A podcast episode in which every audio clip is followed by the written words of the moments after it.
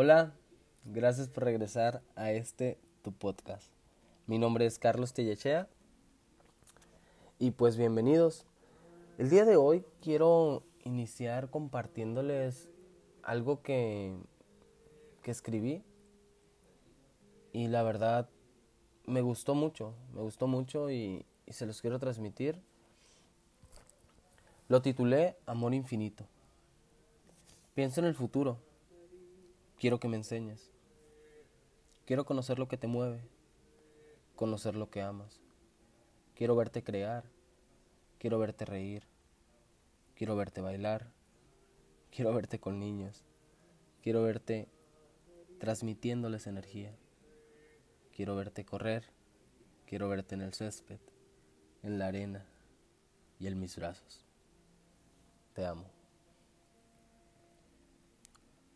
Este es un poema que pues salió de mi cabeza, entonces espero les guste. Pero el día de hoy vamos a hablar un poquito de lo que es la resiliencia. Para porque es una aptitud es una aptitud, ¿saben? Entonces la pueden, la podemos adaptar, o sea, la podemos adoptar a nosotros más bien. La resiliencia, su definición nos dice que es la capacidad de sobreponerse a momentos críticos y adaptarse luego de experimentar alguna situación inusual e inesperada. La resiliencia, como les decía, pues es una aptitud que adoptan algunos individuos que se caracteriza por su postura ante la, ante la superación por su postura ante la superación de cualquier adversidad, de mucho estrés, con el fin de pensar en un mejor futuro. La verdad es que mm, e-, es muy, si comprendemos esta palabra, vamos y, la queremos practicar, porque es una decisión que podemos hacer, así como nos ponemos nuestra ropa en la mañana, como nos peinamos, como cómo nos vestimos, como que mm, es, es algo que podemos utilizar a nuestra decisión. Y la verdad es, es, es muy bonita, porque, ¿cómo les explico? Nosotros somos dueños de nuestra realidad, somos dueños de nuestra vida.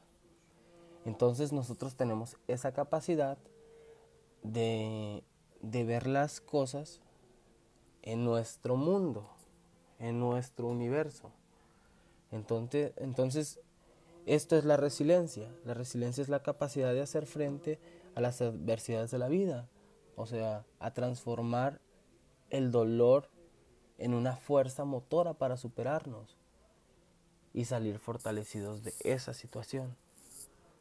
Una persona resiliente comprende que es el arquitecto de su propia energía de su propio destino y de su propia felicidad.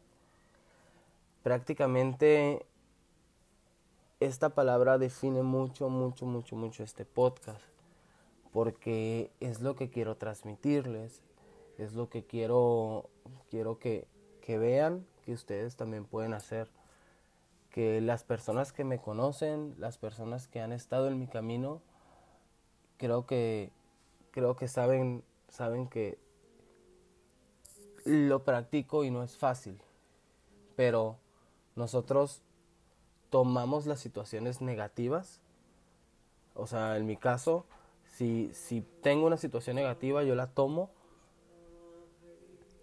la analizo y digo, bueno, ¿qué tal mala fue? ¿Vale la pena caer tanto? ¿Vale la pena ver los días grises por una situación que al final ya pasó? cuando tengo la capacidad de afrontar el presente y disfrutar de lo que tengo en mi alrededor el día de hoy. Entonces, oh, esta es, es que es, me, me, pega mucho esta, esta palabra, me pega mucho porque, porque realmente refleja algo de lo, de lo que quiero transmitir, de, de lo que veo, de, de cómo yo veo la vida. Y, y se las quería compartir. Espero les guste. Espero también la practiquen. Espero sus comentarios. Si, si les está gustando esto, estoy recibiendo comentarios, estoy recibiendo mejoras.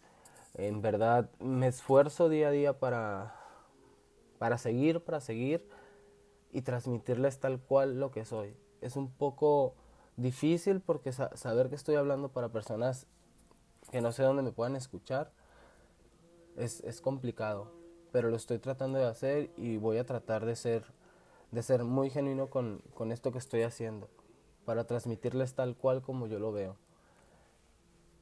Estamos vivos, la verdad, valoremos esta palabra, pongámosla, pongámosla en práctica, en, sobre todo en esta situación que estamos. Hay que ver las cosas positivas. Si tenemos que estar en casa, hay que ponernos a leer, vamos a ponernos a escribir, a dibujar, a cantar, a tararear, a aprender algo nuevo. Están los cursos que les dije, hay mucho material muy bonito en, en internet, entonces hay que aprovecharlo, hay que aprovecharlo y pues tenemos mucho tiempo.